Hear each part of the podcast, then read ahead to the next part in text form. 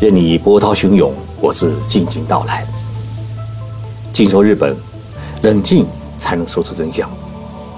我是徐宁波，在东京给各位讲述日本故事。各位听众朋友好，最近日本首相菅义伟遇到了些麻烦。这麻烦呢，不是来自于他本人，而是来自于他的儿子。菅义伟有三个儿子，大儿子名叫菅正刚，正确的正，刚才的刚，今年呢是三十九岁，他毕业于明治学院大学。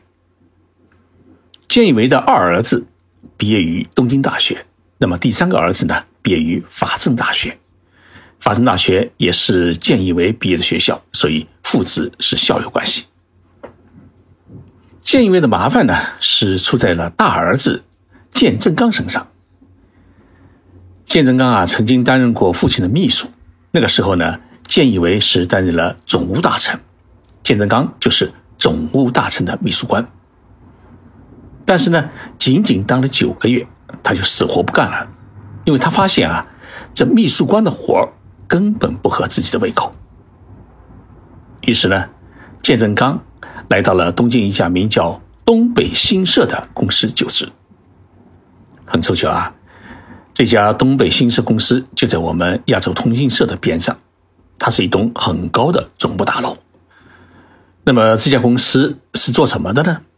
它主要做三件事情：第一呢是进口海外的影视剧；第二呢是给海外的影视剧配音和配字幕；第三呢是卫星电视节目的放送。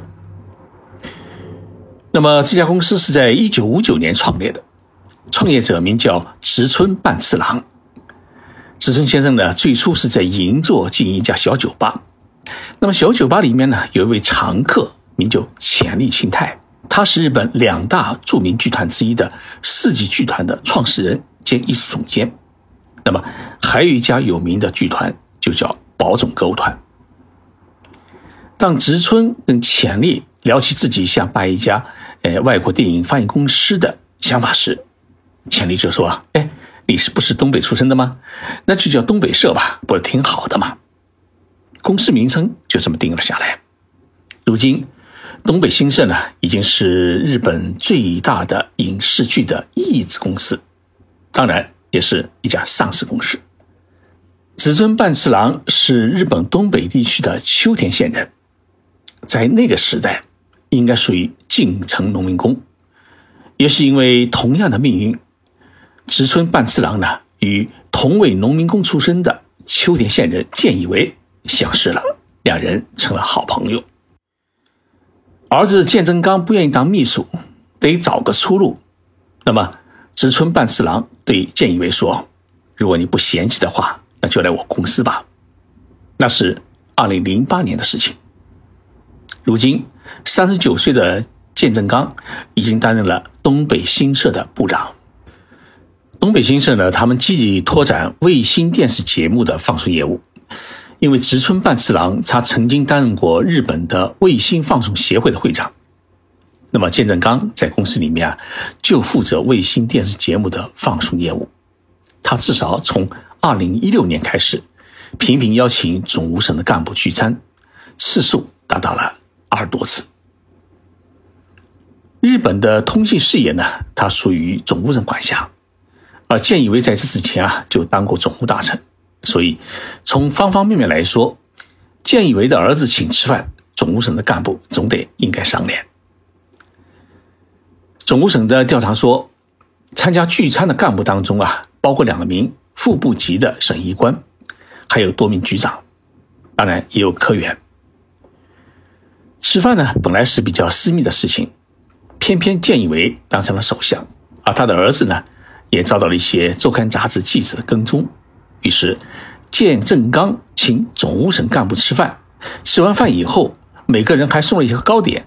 那么这个情景呢，被记者拍了照片，并发表了出来。其结果是，儿子请客，父亲顶罪。这几天啊。日本的国会议员们是挤在预算委员会会议室里面啊开会。但是没有讨论二零二一年度的预算案，而是专门讨论建义伟儿子的请客吃饭问题。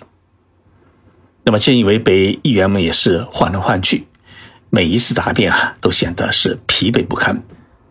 而这样的讨论会呢，呃，是 NHK 电视台全国线上直播，于是呢，全国人民都当了审判官。建伟在答辩时啊，他辩解说：“我和儿子啊，平时很少有机会见面。他已经啊长大成人，已经具有和我不一样的人格。如果有问题的话呢，我支持总务省对这件事展开调查。”建以为的这句话啊，至少一半是真话，因为建以为的家是在横滨市。自从2012年12月，他担任内阁官房长官到现在。他几乎是天天泡在首相官邸，即使当了首相，也不愿意住到豪华的首相公邸，依然住在两室一厅的议员的宿舍里面。他的夫人啊啊，有事从横滨过来帮他烧一顿饭，那么平时的洗衣服什么的，都是建以为自己干。几个儿子呢都已经成家立业，建以为没有周末享受这种儿孙绕膝的欢乐，工作。变成他的全部，但是即使建义为与孩子们没有太多的来往，但是呢，建义为的儿子终究是建义为的儿子，这顶帽子啊，在日本还是挺响亮的。那么，首相的儿子请人吃饭是否违规还是违法？那要看是什么饭局。如果是朋友聚会，那没有问题；如果请公务员吃饭，那就有问题。对错的判断的标准只有一条。就是两者之间是否存在着利害关系？那么，建正刚是一位从事卫星通信事业管理的企业干部，请主管全国通信事业的总务省干部吃饭，不管双方之间有没有谈到具体的业务诉求，都属于是利害关系者。这在日本社会呢，是属于灰色行为，而灰色行为转变为黑色行为的关键。就要看这饭钱是由谁付的。如果是 A A 制的话，那就灰色到底没有什么问题；如果是企业单方面支付，那就存在着利益输送的问题。建真刚的饭局啊，他最后是冲进了黑暗，因为他被查到，在过去的五年当中，东北新社啊总共请了总务省的干部吃了三十七次饭，总共花费了五十二万六千日元，大约和。三万两千块人民币，平均每一顿饭吃的是八百六十五块人民币。那么这其中，建义为首相的儿子他参加了二十次。那么除了总务省干部之外呢，建正刚和单位同事一起还请了他的父亲的部下，也就是目前负责首相官邸宣传工作的广报官，叫山田真贵子吃饭。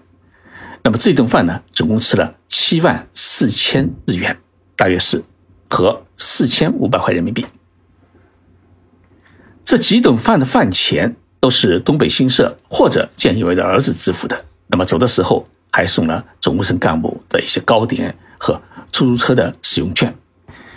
这件事情被兜露出来以后啊，建真刚的嫌疑是利用首相儿子的特殊身份为企业谋求利益。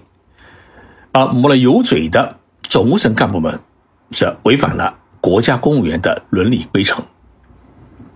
建正刚是企业人士，所以没法处理他，也只好拿他的父亲来顶罪。但是那几位总务省的干部们就倒霉了。总务大臣武田，他虽然是建义为任命的，但他已经表示要对所有在这几年当中参加过与建正刚和东北新社干部聚餐的干部们进行处分。总数为十一个人。今天，也就是二月二十四号，总务省向全国公布了十一名干部的处理结果，其中七名主要干部是减工资三个月，另外四名干部是警告处分。总务省的情报流通行政局长已经被撤换了职务，而最有可能成为下一届。总务省事务次官，也就是常务副部长的一个审议官，虽然他只是被减工资处分，但是要成为总务省的事务次官的可能性已经归零。政治仕途呢也就宣告画上了句号。日本社会，尤其是日本高官的利益输送问题，一直是被人关注，也是最为忌讳的问题。那么，虽然从目前的情况来看，建义为首相的儿子并没有要求总务省给什么特别的照顾，甚至许多和他一起吃饭的人，都是他在担任总务大臣、秘书官时的同事。但是，一旦被认为企业与政府属于利害关系，那么这事就会很麻烦。深圳卫视啊，跟我做了一个电话连线，问饭局案会不会促使建义为快速下台。我说啊，虽然这顿饭不是建义为自己请的，但在日本呢，这也算是一个政治丑闻。最大的问题是，农民家庭出身的建义为高中毕业以后啊，一个人来到东京闯荡，从议员秘书做起，奋斗到现在的首相的宝座。与其他政治家出身的首相相比啊。他已经属于清廉，如今这么一折腾，就被抹上了建义为家族官商勾结的色彩。虽然这企业啊不是他们家的，但这件事情对于建义为的信誉是有一定的打击，而且还打击的比较重。但是还构不成拉他下台的重磅材料。不过吃饭是得小心，有时候啊，好好的一顿饭局会冷不丁的。变成人生的陷阱。谢谢大家收听这一期节目，我们周六再见。